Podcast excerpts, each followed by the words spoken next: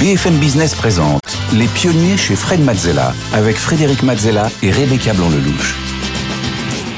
Au sommaire des pionniers cette semaine, euh, pour commencer le tête-à-tête avec un sérieux entrepreneur français qu'on a retrouvé à la tête de très grandes entreprises comme euh, Deezer, Publicis, Vivatech et maintenant Make.org, la plateforme de participation citoyenne. Il met donc aujourd'hui la tech au service de la démocratie. Vous verrez cela, son énergie est contagieuse, tout comme son envie d'agir. Nous recevrons Axel Daucher. Et en deuxième partie, c'est le pitch avec deux entrepreneurs cette semaine. Sofia Akhmatova, cofondatrice de Coup de pouce, le titre restaurant qui finance l'agriculture. Et puis Jean-Louis Juchot, président de Talano Technologies, qui réduit l'émission de particules liées aux freins des véhicules. Et tout de suite, place au tête-à-tête avec le sérieux entrepreneur Axel Daucher. Les pionniers chez Fred Mazzella. Le tête-à-tête. Bienvenue dans le tête-à-tête. Aujourd'hui, je reçois Axel Daucher. Bonjour Axel. Bonjour. Alors, tu es un sérieux entrepreneur. Tu as également été à la tête de très grandes entreprises comme Deezer ou Publicis France. Euh, Aujourd'hui, tu t'es lancé dans une nouvelle aventure euh, citoyenne et engagée avec make.org ou make.org. Euh, ton but, c'est de transformer positivement la société. Rien que ça, euh, c'est la mission à laquelle tu dévoues toute ton énergie. Si, si. Et tu es un touche-à-tout. Euh, qui adore se retrouver dans un domaine où il a tout à apprendre et euh, ton parcours multi-activité en témoigne. Alors tu connais le principe de l'émission, on va s'intéresser dans un premier temps à ton parcours et puis on va essayer de comprendre tes émotions, tes apprentissages sur tout ce chemin-là euh, pour voir comment tu vis, comment tu prends tes décisions. on va essayer de se mettre à ta place et euh, notre exploration sera agrémentée d'informations et d'illustrations de Rebecca qui viendra ici sur ce plateau. Alors c'est parti pour ton parcours. On y va. Tu es né, Axel, en 1968 à Boulogne. Euh, tu as été un élève studieux et après tes classes préparatoires au lycée Stanislas, euh, tu as été reçu à Polytechnique et à Normal Sup.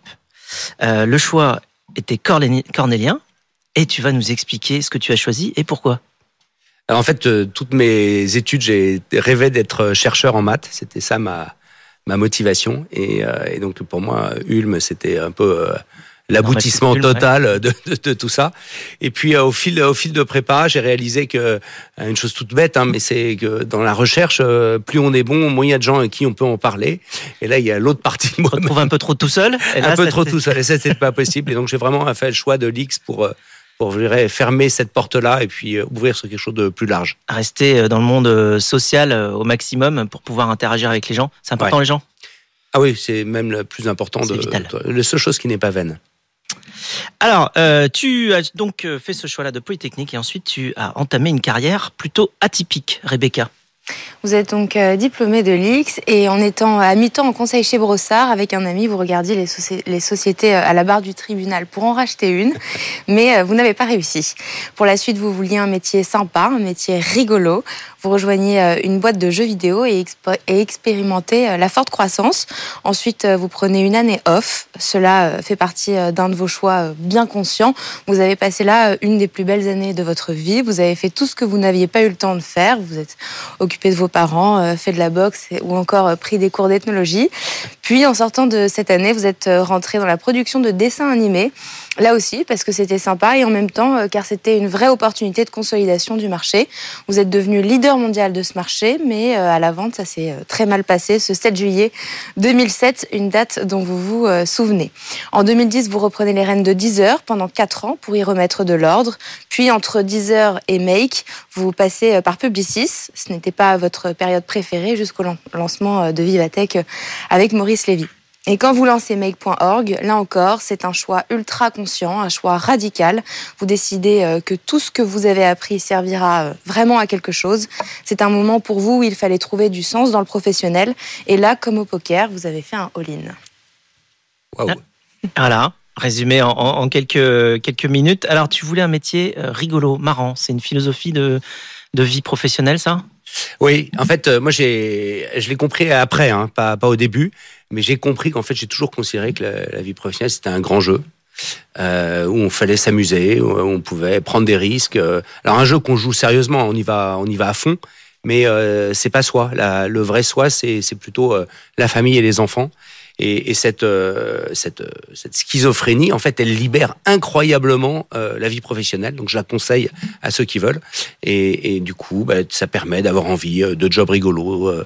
ça, de ça te permet de prendre plus de risques aussi? Beaucoup plus de risques. Beaucoup plus de risques parce qu'en en fait en fait, c'est une sorte de quête d'aventure. L'aventure, euh, on est sûr de l'avoir si on la cherche. Le succès, euh, c'est moins sûr. Mais l'aventure, on est sûr de, sûr de l'avoir. Ça va être dur, ça va être compliqué, il va y avoir des hauts, il va y avoir des bas. Donc, si c'est ça qu'on a sur son assiette, on est sûr d'être content. Et moi, c'était un peu, un peu mon cas. Voilà, donc c'est l'aventure, c'est plutôt le chemin qui compte à la limite que, que, le succès, comme tu le dis. Et alors, donc ensuite, à 30 ans, tu as pris une année sabbatique.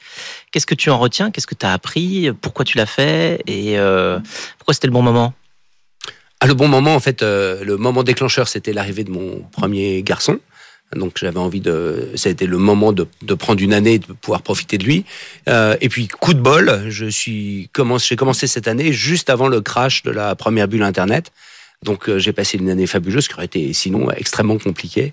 Et le but de tout ça, c'était de, de, planter des graines. En fait, je réalisais que j'avais été très euh, très engagé dans ma vie professionnelle et que j'avais pas tellement de passion sur le côté.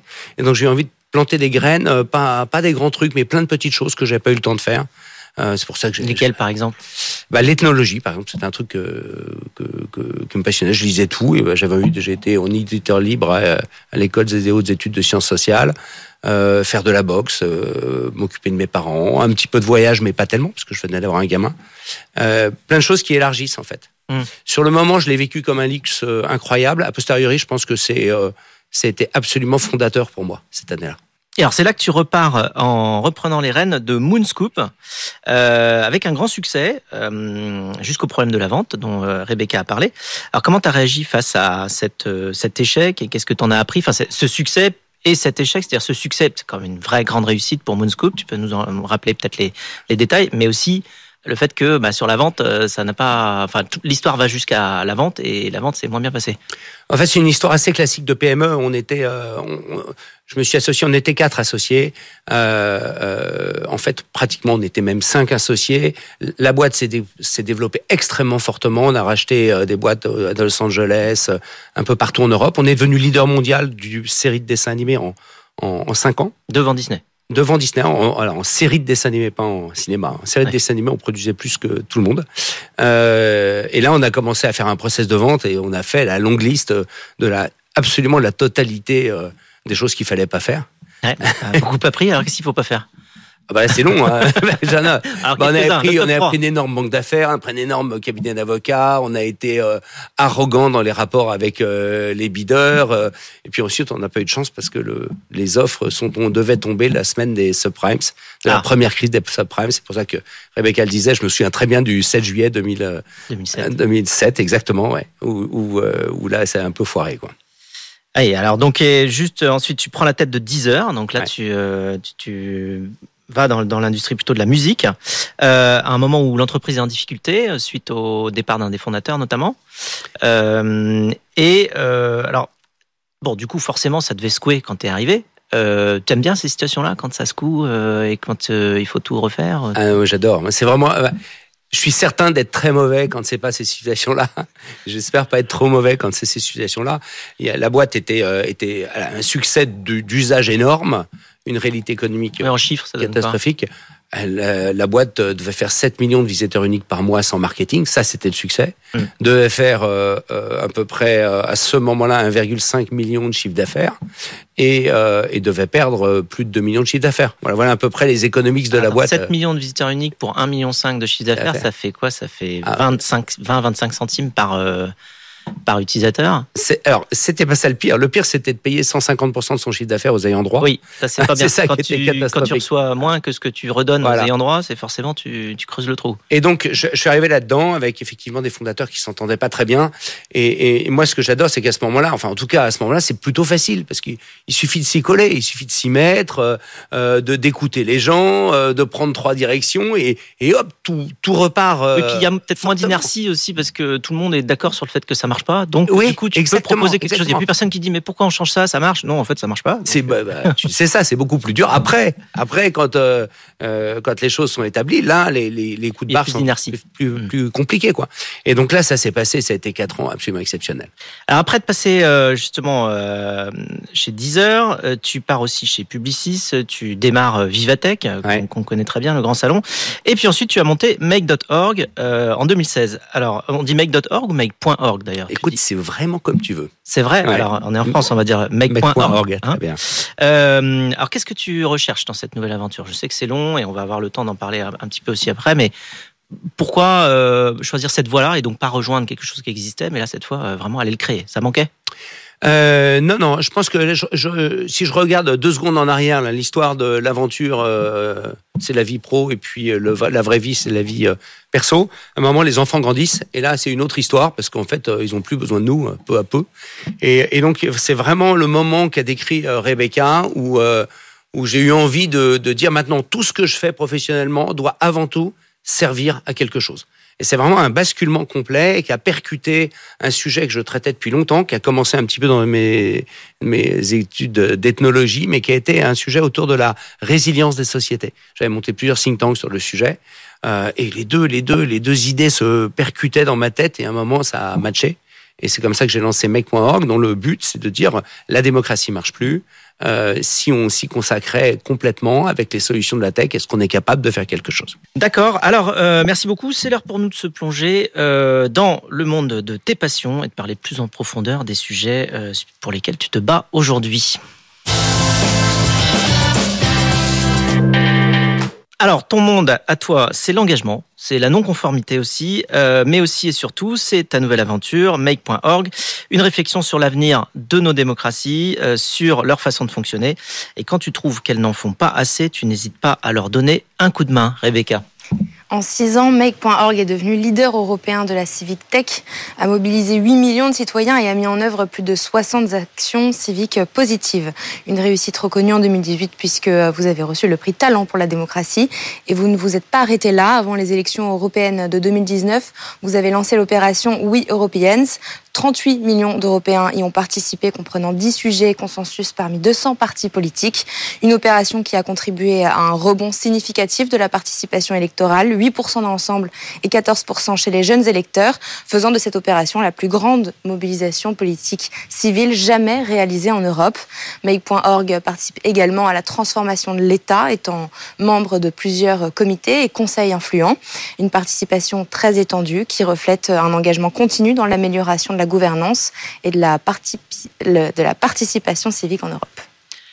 Alors l'idée avec euh, We euh, Europeans, euh, c'est de donner la parole aux Européens. Tu trouves que c'est quelque chose qui manque aujourd'hui? En fait, aujourd'hui, la démocratie, elle, elle, elle ne fonctionne pas à, à deux titres. C'est que elle, a- elle- on- on- elle- elle a du mal à agir sur le réel des gens. Et puis, bien pire, elle, ne réconcilie plus les gens. Les, phases électorales sont des phases de, rupture entre, euh, dans la population. Donc, euh, tous les moyens de, réengager les gens sont importants. On s'est beaucoup inspiré de Pierre Rosanvallon, euh, qui a, qui a- développé un concept de, de démocratie permanente. Il faut avoir le sentiment d'avoir la faculté de pouvoir agir sur le bien commun et que ce sentiment d'avoir cette faculté construit une responsabilité sur laquelle la démocratie est durable. Et c'est ça, oui, européenne. C'est-à-dire que c'est comment est-ce qu'on va très très largement, par des petits pas, donner la possibilité à des gens de se connecter à- au, au bien commun. Donc 38 millions d'Européens, c'est beaucoup représentatif des 27 pays. On a sorti 10 consensus, 10 sujets sur lesquels la totalité des Européens sont d'accord. Par exemple le top 3 Alors il y en avait beaucoup, on était en 2019, le top 3 était sur l'environnement. Mhm. Donc vraiment, on s'a- on s'apercevait de cet espace dans- sur l'environnement extrêmement fort au niveau européen. Après, il y avait beaucoup de choses sur l'harmonisation fiscale, la politique de recherche et d'éducation, les politiques sociales, et un, un sujet sur l'alimentation. Voilà, en, en gros, ça couvrait ces points-là. Et, et ce qu'on a fait après, c'est qu'on a, on a été voir euh, physiquement plus de 200 partis politiques dans toute l'Europe pour les forcer à avoir une position sur ces 10 sujets. Voilà, il y a 10 sujets sur lesquels tout le monde est d'accord. Vous n'êtes pas d'accord, bah dites pourquoi, c'est intéressant ça. Et si vous êtes d'accord, dites pas pourquoi. Dites comment. Hmm. Et, et c'est ce mécanisme-là qui a eu un tel effet sur le taux de participation en Europe. Alors, il y a un grand changement euh, actuellement partout dans la société, mais y compris aussi au niveau de nos démocraties, c'est l'arrivée de l'intelligence artificielle. Ouais. Je sais que chez Make.org, c'est un sujet qui vous tient beaucoup à cœur, sur lequel vous travaillez énormément. Alors, bon, question déjà un petit peu basique ou bateau, mais enfin, euh, intelligence artificielle dans ce domaine-là, euh, risque ou opportunité Ou Bah, la première chose, c'est risque létal. Risque létal pour la démocratie dans sa globalité. Donc, je sais qu'on est quand même sur du, On est sur, sur du lourd. Hein. lourd. Euh, là, en Slovaquie, il y a un mois, il y a eu des élections. Période de réserve de deux jours avant l'élection, on n'a pas le droit de parler politique à la télé comme en France. Hein. Euh, un deepfake, c'est-à-dire euh, une vidéo complètement inventée d'un des candidats qui, au bar euh, d'un d'un café, dit à ses potes qui vont avoir tout le monde, qui vont s'en mettre plein les fouilles, on augmentait le prix de la bière. C'est ça un deepfake. Hein. La veille de l'élection, impact 5 points. Euh, le candidat euh, opposé pro-russe a gagné et une semaine après, la Slovaquie a arrêté son soutien à l'Ukraine et va potentiellement poser des problèmes sur euh, l'engagement de l'Europe en Ukraine, sur un seul deepfake. Ce qui va se passer aux prochaines élections, c'est absolument Les dramatique. élections européennes, hein, Les élections européennes qui ont lieu en juin de euh, 2024. juin 2024. Euh, ça va être, mais absolument, jamais il y a eu autant d'intérêt extra-européen de- d'agir sur l'Europe. Jamais eu autant de moyens de le faire et on est complètement nu avec des élections qui sont assez fragiles parce que pas très incarnées. Donc je- le premier impact, c'est un risque létal. On peut se retrouver en juin prochain euh, à se réveiller et en se disant mais en fait ce système électoral, il veut plus rien dire du tout. En fait, ce n'est plus le reflet de ce que veulent les gens, c'est le reflet de cette petite baston de fake news dans tous les sens. Mm. Donc, euh, donc le premier enjeu, oui, les, fake news équipées de deepfake peuvent euh, eh bien, percuter complètement le processus électoral euh, en venant changer la donne juste quelques jours avant. Oui. Alors, qu'est-ce que vous faites chez Make.org euh, aujourd'hui pour essayer justement d'éviter que ça se produise, ce genre de catastrophe? Nous, on a là-dessus, on est très très engagé. On a, enfin, à partir de, de, de- de la fin du premier trimestre de cette année, on a complètement rebasculé la boîte sur sur des logiques IA génératives. On a été un peu surpris, de, comme tout le monde, hein, de la de la puissance et de la rapidité de la croissance. Euh, et on a fait deux choses. D'abord, on travaille sur un bouclier, euh, un bouclier de protection des élections européennes. Donc, on a fait collaborer plusieurs universités dans le monde là-dessus sur qu'est-ce qu'on peut faire pendant un mois pour protéger l'élection européenne. Donc là, ça contient euh, des, éléments comportementaux qu'on pourrait induire vis-à-vis des médias, vis-à-vis des, des nouveaux médias, des influenceurs, euh, mais aussi des plateformes. Euh, ça contient réinventer la période de réserve, ça contient des solutions techniques d'identification des, des contenus générés par IREA. C'est un- une gamme très large, mais qui est à la hauteur du sujet, et euh, on va aller porter cette euh, boîte à outils à la fois aux gouvernements nationaux et évidemment aux institutions européennes. Donc ça, c'est vraiment le premier acte. C'est de la protection. C'est le bouclier de protection. Alors, on a une petite surprise sur toi. C'est une question de quelqu'un que tu connais très bien, qui s'appelle Julie Ranty, euh, de, euh, de, de Vivatech, puisque vous avez travaillé ensemble. Euh, à cette- enfin, elle- tu lui as passé le flambeau euh, juste à la, à la création de, de Vivatech. Julie Ranty. Salut Axel, salut Fred. Euh, j'ai une petite question pour toi, Axel. Euh, j'ai toujours été frappée et admirative euh, par ton énergie débordante et ton optimisme euh, sans faille. Euh, je l'ai vu quand on a lancé Vivatech. Tu nous l'as remontré quand tu as lancé Make en t'appelant à un tout petit défi qui est juste celui de euh, relancer la démocratie en mobilisant les citoyens. Euh, dans un contexte comme aujourd'hui qui est quand même assez challenging pour les entrepreneurs, on a besoin de ce genre d'énergie, on a besoin de ce dynamisme. Comment tu fais pour toujours avoir cette pêche incroyable? Dis-nous tout. En fait, je pense que c'est une. euh, je, pense que je suis en osmose avec les gens qui sont en face de moi, les gens avec qui je travaille. Donc en fait, je me nourris des gens. Donc je, c'est comme si j'envoyais de l'énergie euh, sur eux et qui me renvoyaient euh, dix fois plus d'énergie. Et c'est cet échange, cette interaction, peut-être une réaction en chaîne, peut-être nucléaire d'ailleurs, hein, qui se met en place. Et c'est ça qui me galvanise. Ça m'empêche pas d'avoir des coups de mou, hein, mais en tout cas, ça Donc, marche. ton énergie, c'est les gens. Ouais, mon énergie, c'est les gens. Alors, merci beaucoup pour tout ce partage. Euh, sur ce, nous passons à la séquence suivante. Alors, séquence actu, on a beaucoup parlé des dangers de l'IA, l'intelligence artificielle, euh, mais comme toutes les nouvelles technologies, elle a aussi des côtés ultra positifs, Rebecca. L'IA peut en effet être une opportunité pour euh, notre démocratie. Pour vous, l'interaction entre l'IA et la démocratie se déploie en trois euh, principaux axes. Le premier, la protection, par le biais du concept démo- Democratic Shield, en développement euh, un développement qui vise à sécuriser le processus électoral, en particulier pour les prochaines élections euh, européennes, ce qui implique la mise en place de mesures pour préserver l'intégrité et la fiabilité des élections.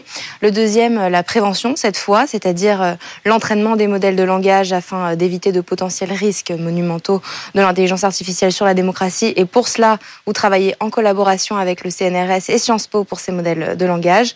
Et enfin, l'exploitation, avec comme objectif d'utiliser l'intelligence artificielle positivement pour, renforcer la démocratie, ce qui se, traduit là par le développement d'outils qui permettront euh, aux députés et sénateurs de mieux s'approprier les débats au CESE notamment ou au Parlement européen par exemple, un trio d'approches qui combine euh, la science de la data et, et, les sciences sociales pour transformer fondamentalement la démocratie grâce à euh, l'intelligence artificielle.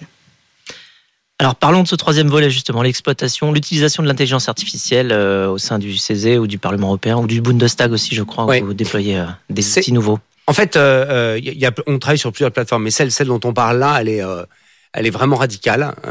en fait, on, pourrait raconter le monde comme étant un monde qui se complexifie de plus en plus et le Parlement comme étant le lieu le, plus fort là-dessus. Hein. On comprend rien, c'est codé, c'est très long, c'est du de l'expertise, c'est jargonneux. Bref, euh, aujourd'hui, le, le, Parlement n'est pas un lieu euh, où on peut comprendre ce qui est en train de se passer. Nous, ce qu'on a développé, c'est la possibilité pour n'importe quel citoyen d'arriver dans un Parlement et d'avoir accès intermédiaire par l'intelligence artificielle à la totalité de ce qui s'est dit. Donc on peut poser n'importe quelle question N'importe quelle question. On peut demander, si on est à l'Assemblée nationale, on peut demander, mais est-ce qu'on a parlé d'environnement euh, Qui est pour le glyphosate Qui est contre? C'est quoi les arguments de LFI qui sont les mêmes que ceux de RN Super service client, quoi. C'est une, c'est un sentiment de, de, de, d'un seul coup de reprendre la main sur la compréhension des choses qui est absolument phénoménale. Vous pouvez l'avoir dans toutes les langues du monde et vous pouvez l'avoir même euh, raconté à un enfant de 10 ans. Et c'est ce système-là qu'on a transformé en produit. Et là, tous les grands parlements européens sont en train de basculer, alors qu'on n'a même pas fait le premier, hein, puisque le premier sort dans quelques semaines euh, avec le avec le CESE. Il y a une grosse surprise dans quelques semaines avec le CESE.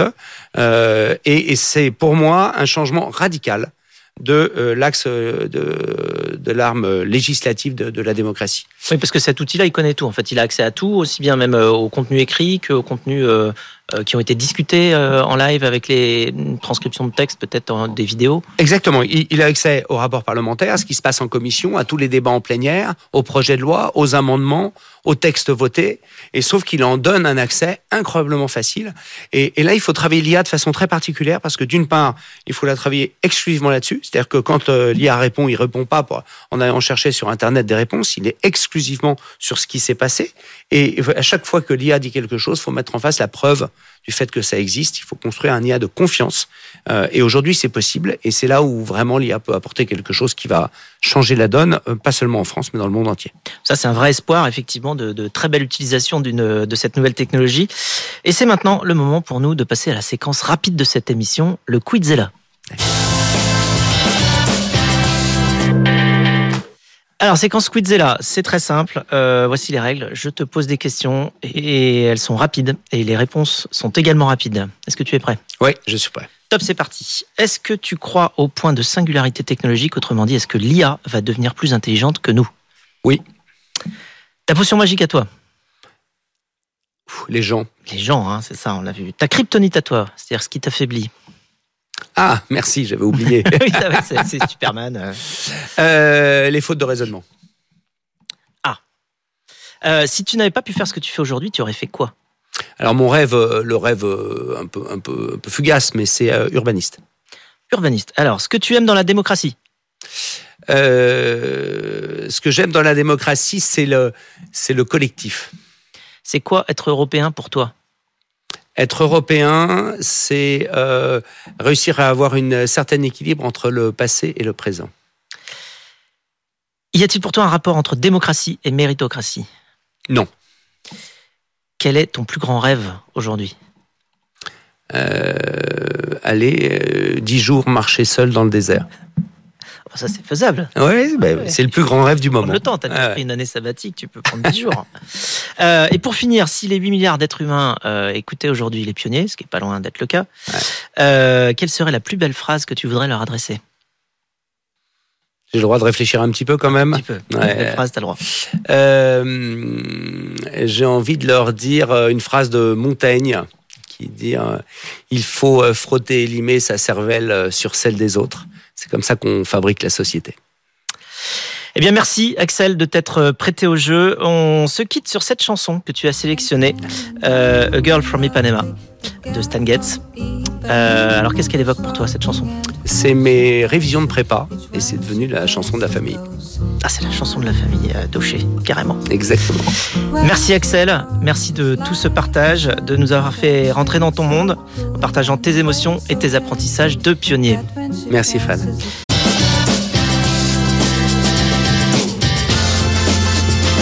BFM Business présente Les pionniers chez Fred Mazzella avec Frédéric Mazzella et Rebecca Blanc-Lelouch. Les pionniers, on continue avec le pitch. Aujourd'hui en plateau avec Rebecca, nous recevons Jean-David Chamboredon, président exécutif du fonds d'investissement Isaïe. Bonjour Jean-David. Salut Fred. Et euh, nous recevons également Agathe Vautier, cofondatrice et CEO du think tank de Galleon Project. Bonjour Agathe. Salut Fred. Alors vous le savez, chaque semaine, nous recevons des pitchers qui viennent nous présenter leur business. On leur donne des conseils. Vous aussi, vous pouvez candidater. Pour cela, rien de plus simple. Il vous suffit de scanner le QR code qui s'affiche sur votre écran ou bien euh, d'aller directement sur le site des pionniers sur BFM Business et de candidater. À bientôt. Les pionniers chez Fred Mazzella. Le pitch. Et aujourd'hui, nous recevons Sofia Akhmatova. Bonjour Sofia. Prenez place, soyez la bienvenue sur le plateau des pionniers. Bonjour.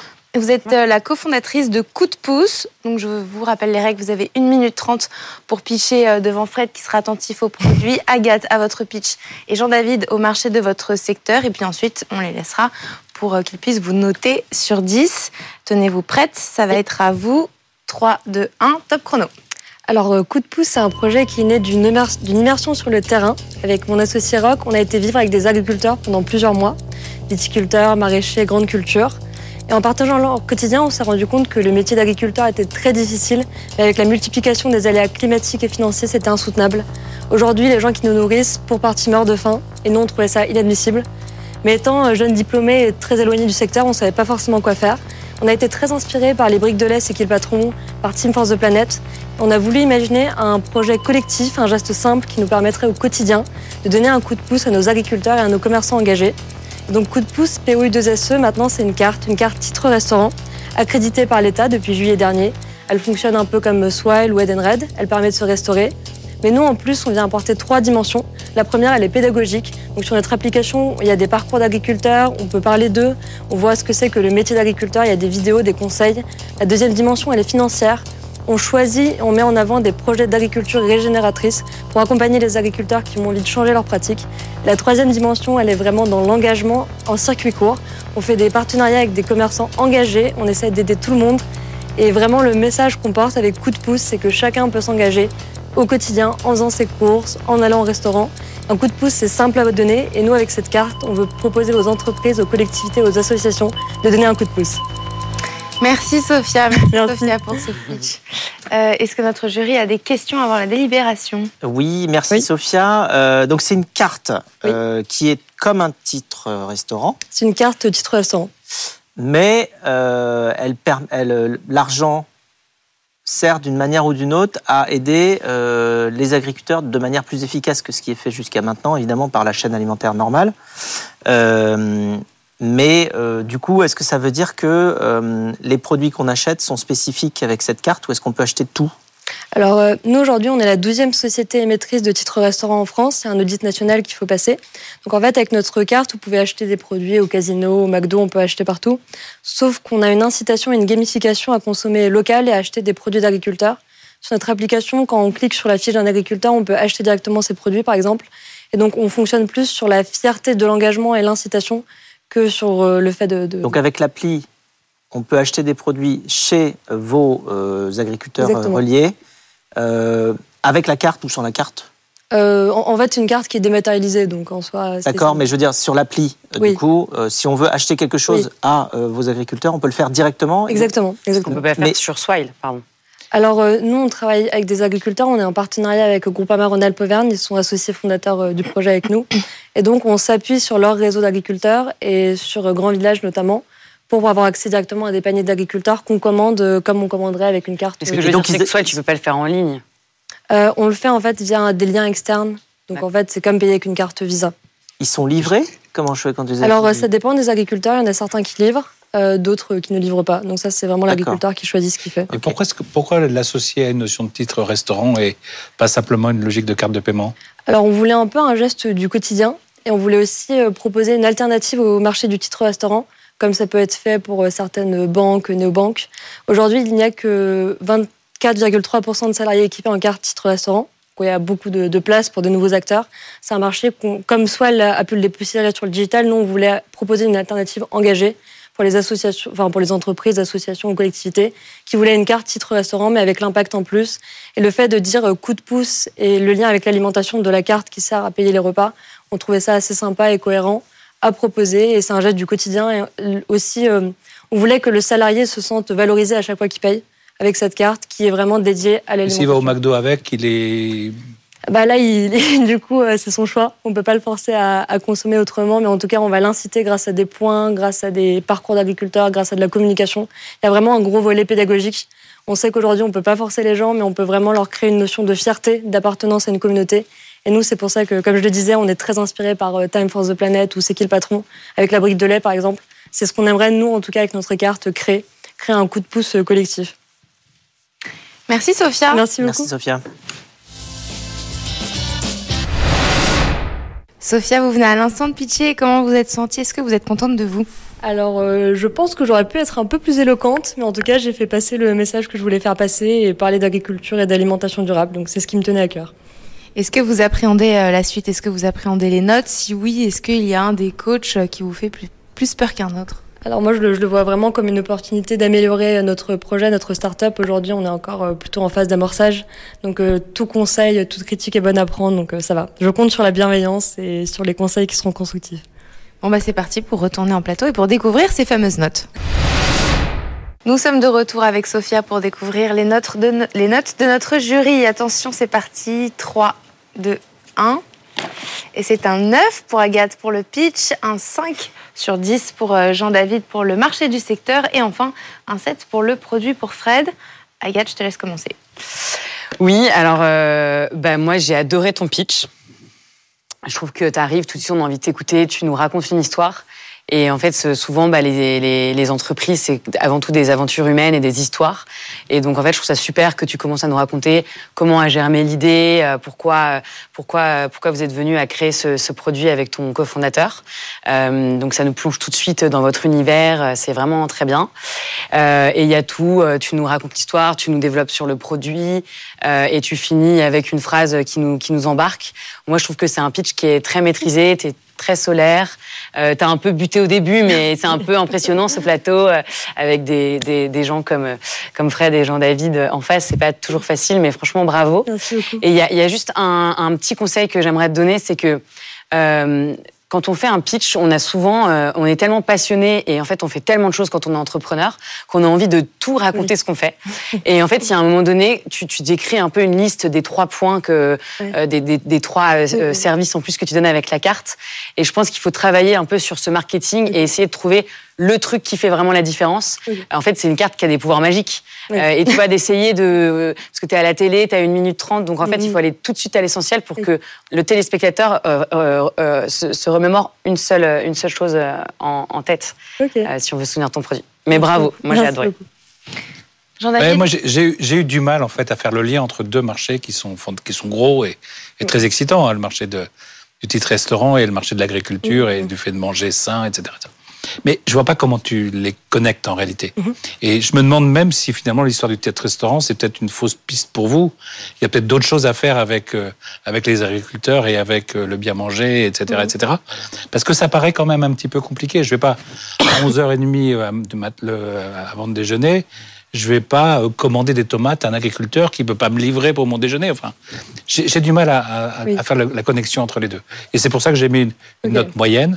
Euh, C'est parce que je trouve que ça coule pas de source et qu'il y a un petit côté. euh, j'ai pris deux concepts, deux opportunités très intéressantes et je les ai mis ensemble, mais on voit pas bien comment ça s'articule. Euh, je, je sais pas si. Oui, vas-y, vas-y, bien sûr. C'est vrai qu'en en 1 minute 30, je voulais un peu tout dire, comme vous l'avez dit. En fait, nous, l'idée, c'était de s'inspirer d'un geste du quotidien qu'on pourrait faire tous les jours et on voulait donner l'opportunité de faire ce geste à tout le monde. Euh, on, est en partenariat avec Groupama, comme je le disais. On s'est inspiré des salariés. On s'est dit que tout le monde avait envie un peu d'agir, mais ne savait pas forcément comment. Et le geste du quotidien, on a beaucoup cheminé. On est tombé sur la carte titre restaurant, parce que c'est un geste du quotidien avec lequel on achète à manger. Et donc c'était ça, en gros, le lien qu'on a trouvé. Et ça serait plus naturel d'avoir, encore une fois, d'avoir une carte de crédit, d'aller dans un, un, hypermarché ou un supermarché ou une supérette ou une machin, et d'acheter des bons produits dont je sais d'où ils viennent, etc. Et là, il y aurait un lien complètement. Euh, euh, en fait, le choix de la carte titre restaurant, c'est parce que cette carte est réservée à l'alimentation. Et alors que la carte de crédit, on peut acheter d'autres choses avec. Et on peut acheter des produits d'agriculteurs, mais on peut aussi aller dans, au Café Joyeux, on peut aller au Moulin, on peut aller dans plein d'endroits. Et en fait, l'interface, l'application de la carte nous permet vraiment de faire des réductions, de mettre en avant des histoires, de mettre en avant des photos, ce que fait pas forcément une carte de crédit. donc, c'était vraiment là, on voulait apporter un plus.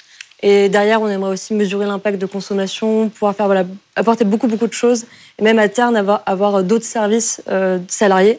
Et donc vraiment créer une palette d'avantages salariés euh, à impact. Ah. Donc ça, j'avais pas le temps de le dire. et pour finir, Fred, un set pour le produit. Oui, un set pour le produit. Je pense que c'est un produit qui est euh, simple et engagé. Donc déjà, c'est deux belles qualifications. bon, moi, j'ai manqué un peu de chiffres pour savoir où vous en étiez vraiment. voilà. Euh, oui, pardon. Alors du coup, on a été accrédité par l'État en juillet dernier. Euh, aujourd'hui, on a plus de 250 utilisateurs et des caisses pilotes avec Groupama, donc plusieurs entités de Groupama, des startups et des grands groupes, du coup, au fur et à mesure euh, qu'on commence par pilote, enfin, avoir un caisse pilote, puis équiper plus largement. 250 utilisateurs ou 250 entreprises? Utilisateurs, aujourd'hui. On a commercialisé fin septembre. D'accord. Voilà. Bravo et merci, Sophia. Bravo, merci Très bonne euh, continuation, à coup de pouce. Et à bientôt, j'espère. À bientôt. merci, à bientôt. Et on accueille notre deuxième pitcher du jour, Jean-Louis Juchot. Bonjour. Bonjour. Bienvenue sur le plateau des pionniers. vous êtes euh, président de Talano Technologies. Je vous rappelle les règles. Vous avez une minute trente pour pitcher devant Agathe qui sera attentive à votre pitch, Jean-David au marché de votre secteur et Fred, et Fred au produit. On les laissera ensuite délibérer pour vous noter sur 10. Et tenez-vous prêts, ça va être à vous. Top chrono, c'est parti. Bien, Talano Technologies est une société d'ingénierie.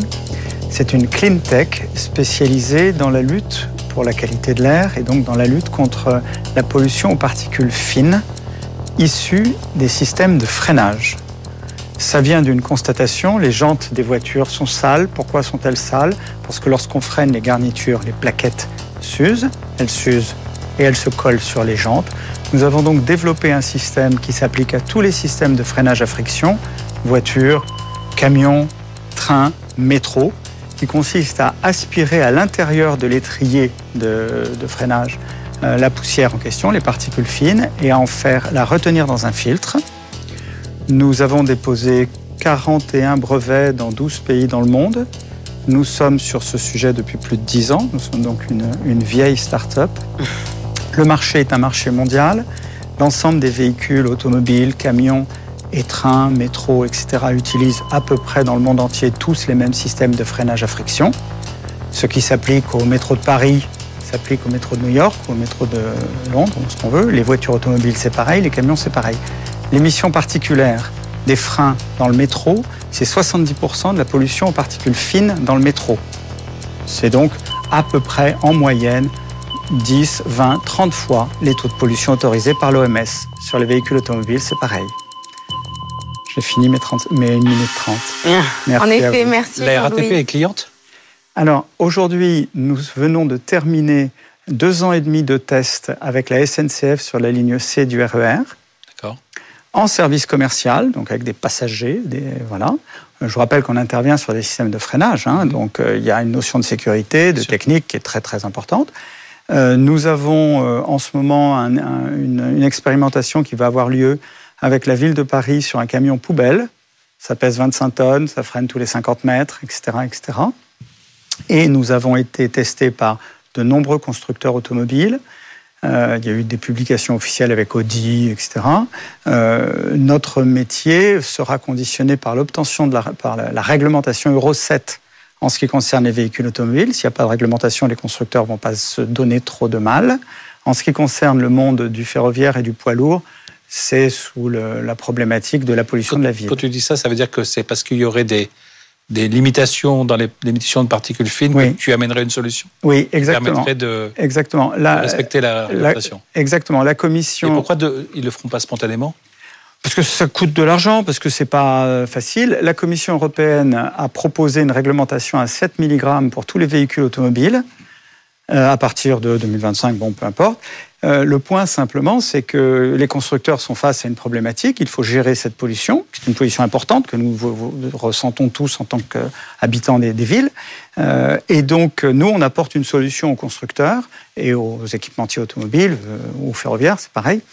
La réglementation a été votée il y a trois semaines par le Parlement européen. Et maintenant, c'est en cours de discussion et ça devrait sortir en 2024 pour une application. Il faut laisser un peu de temps à l'industrie pour se retourner, euh, 26, 27. Euh, sur le domaine du, euh, du ferroviaire, hein, train et, euh, et métro, ben, c'est déjà c'est plus avancé euh, puisqu'on a fini cette expérimentation euh, réelle, euh, etc. Avec des etc. résultats qui sont très positifs. Avec des résultats, alors oui, tout à fait, avec des résultats qui sont très positifs, on capture environ 75 à 80% de ce qui est émis. Une garniture, ça émet. C'est deux pièces de métal qui se frottent l'une contre l'autre pour réaliser le freinage. Donc la, euh, la conséquence de cette friction, c'est une émission, ça s'use une garniture. Et nous, on aspire à l'intérieur de l'étrier, donc sans, sans, sans que ce soit vaporisé et respiré par nous, collectivement. À l'intérieur de l'étrier, nous l'aspirons, nous le retenons dans un filtre. 75-80% des particules émises. Et comment on se débarrasse de ce qui a été filtré? Alors, c'est une question extrêmement importante. Euh, c'est recyclable, hein, ce sont des particules métalliques. Donc c'est totalement recyclable, grande partie de fer. Ensuite des métaux du genre euh, cuivre, Non. Il faut aller Ah bah, ce- c'est des blocs de, de poussière, si je puis dire. Un de nos actionnaires, c'est Veolia, euh, qui a estimé qu'il y avait un sujet de recyclage. Et donc Veolia s'est intéressé à cette problématique, puisque demain, il faudra recycler les dizaines, centaines de milliers de tonnes euh, de poussière de frein. Hein, je fais une réduction un peu, mais des poussières de frein qui seront euh, collectées euh, dans les trains, dans les camions, euh, etc. Merci Jean-Louis. Il est maintenant temps de laisser notre jury délibérer. Merci venez avec vous. moi.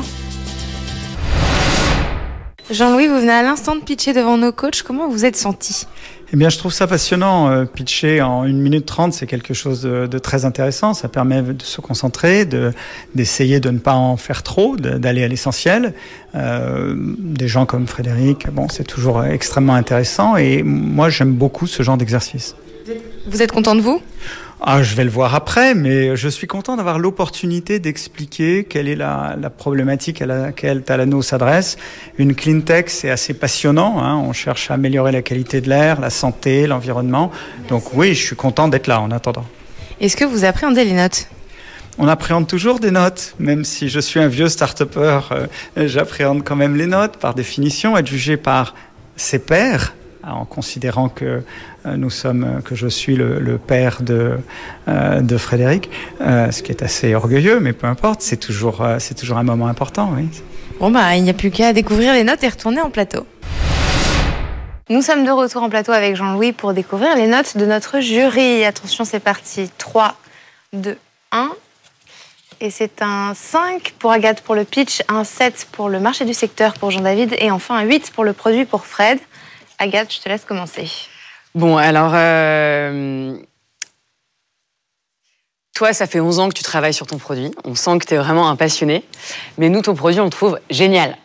Et donc, en fait, euh, c'est vrai que tu as, une personnalité qui est. On sent que tu es stable, mais du coup, tu as une voix qui est un petit peu monotone.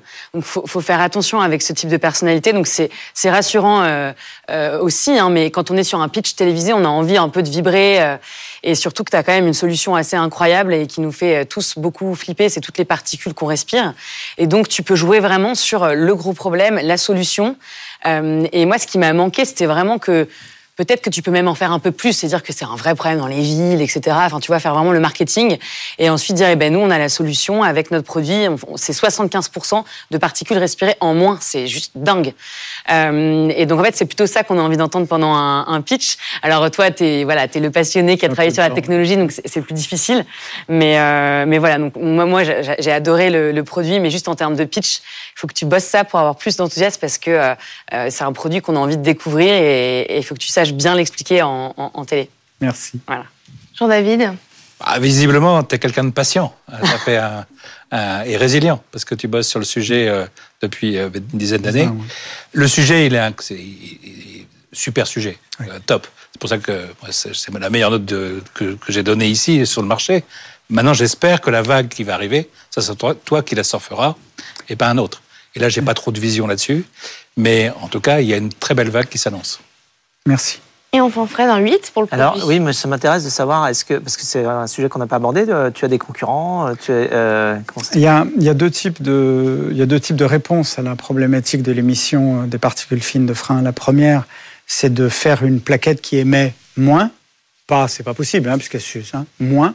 La définition du moins est assez mm. délicate. Et ça émet de toute façon énormément, mais c'est une première solution. Et puis la deuxième solution, la deuxième, c'est la, la, captation. Il n'y a pas de concurrent. Il n'y a pas de concurrence non, sur la captation. non, il n'y a pas de concurrent parce que l'industrie s'est pas posé la question comme ça. Il faut être un peu disruptif hmm. pour revenir en se disant, euh, de toute façon, il faut, faut aspirer. L'industrie s'est dit, on va améliorer les garnitures. Nous, on a dit, hmm. laissez tomber, vous pouvez les améliorer, vous n'irez jamais au bout. Il faut aspirer. pour tous ces problèmes et pour beaucoup, beaucoup de problèmes environnementaux, il y a toujours, euh, de la même manière que quand il y a un bateau qui a un trou et qui commence à couler, euh, il y a deux solutions. Hein. Soit on bouche le trou, hein, voilà, soit on écope. Bon, et donc euh, là, c'est exactement la même chose. Et très souvent en environnement, on a cette problématique-là. Soit on trouve la solution pour euh, réduire à la source, euh, mmh. voire boucher complètement l'émission, soit on la récupère, on écope et puis on limite les dégâts. Euh, donc, Je sur ma fin sur un point.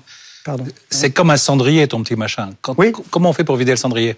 Alors, c'est plutôt qu'un cendrier, si tu me permets, c'est comme un filtre à huile de voiture. Hein, donc c'est une espèce c'est gros comme une grosse canette de coca pour faire court. C'est gros comme ça. Ça se vis sur le système de freinage. Ça se vide tous les combien? Et ça se retire tous les, alors selon la taille, etc., etc., vaguement sur une voiture automobile tous les 30 000 km, c'est-à-dire toutes ah les demi, toutes les demi garnitures de. J'avais peur qu'en rentrant à la maison, il fallait que je filme. Non, non, non, c'est un, vrai sujet. Comme le cendrier pour le gros C'est un vrai sujet. Il faut que ça ne perturbe pas la vie de l'automobiliste et du garagiste. Donc il faut que ça s'inscrive dans des pas de maintenance préexistants. Bien sûr, bien sûr. Voilà, parfait. Alors donc oui, moi j'ai mis un 8 pour le produit qui est euh, pour moi une très bonne note parce que je pense que c'est un produit d'avenir. Euh, je pense que tu, tu, as développé la technologie pour le faire et donc en plus tu es, euh, tu es assez seul. Euh, donc alors c'est parfois flippant d'être un peu seul parce qu'on se dit c'est bizarre, il n'y a pas de marché. en fait, je crois plutôt que tu es en avance de phase et que effectivement le marché va arriver. Ça va devenir un petit peu obligatoire de, de réduire un petit peu tout ce qu'il y a comme type de pollution. Et tu as un produit qui, qui manifestement à la vision et la technologie pour euh, eh bien, remplir ce challenge-là. Merci. Merci Jean-Louis d'être venu dans les pionniers aujourd'hui. Merci Jean-Louis. Très bonne euh, continuation pour la suite. Euh, et merci Agathe, merci Jean-David d'avoir été avec nous aujourd'hui. On vous retrouve avec plaisir dans une prochaine émission. Une prochaine émission. En effet, on se donne rendez-vous la semaine prochaine. D'ici là, si vous voulez nous suivre, euh, y compris sur les réseaux sociaux, rien de plus simple. Vous euh, recherchez les pionniers, Fred Mazella, euh, sur Instagram, sur LinkedIn et partout. Et vous pouvez aussi venir sur notre site internet. Oui, et si vous voulez venir pitcher, vous pouvez aussi. Rendez-vous sur la page des pionniers sur le site de BFM Business ou alors vous pouvez nous écrire à lespionniers@bfmbusiness.fr ou encore scanner le QR code qui est en train de s'afficher sur votre écran. À la semaine prochaine. Merci beaucoup. Les pionniers chez Fred Mazzella sur BFM Business.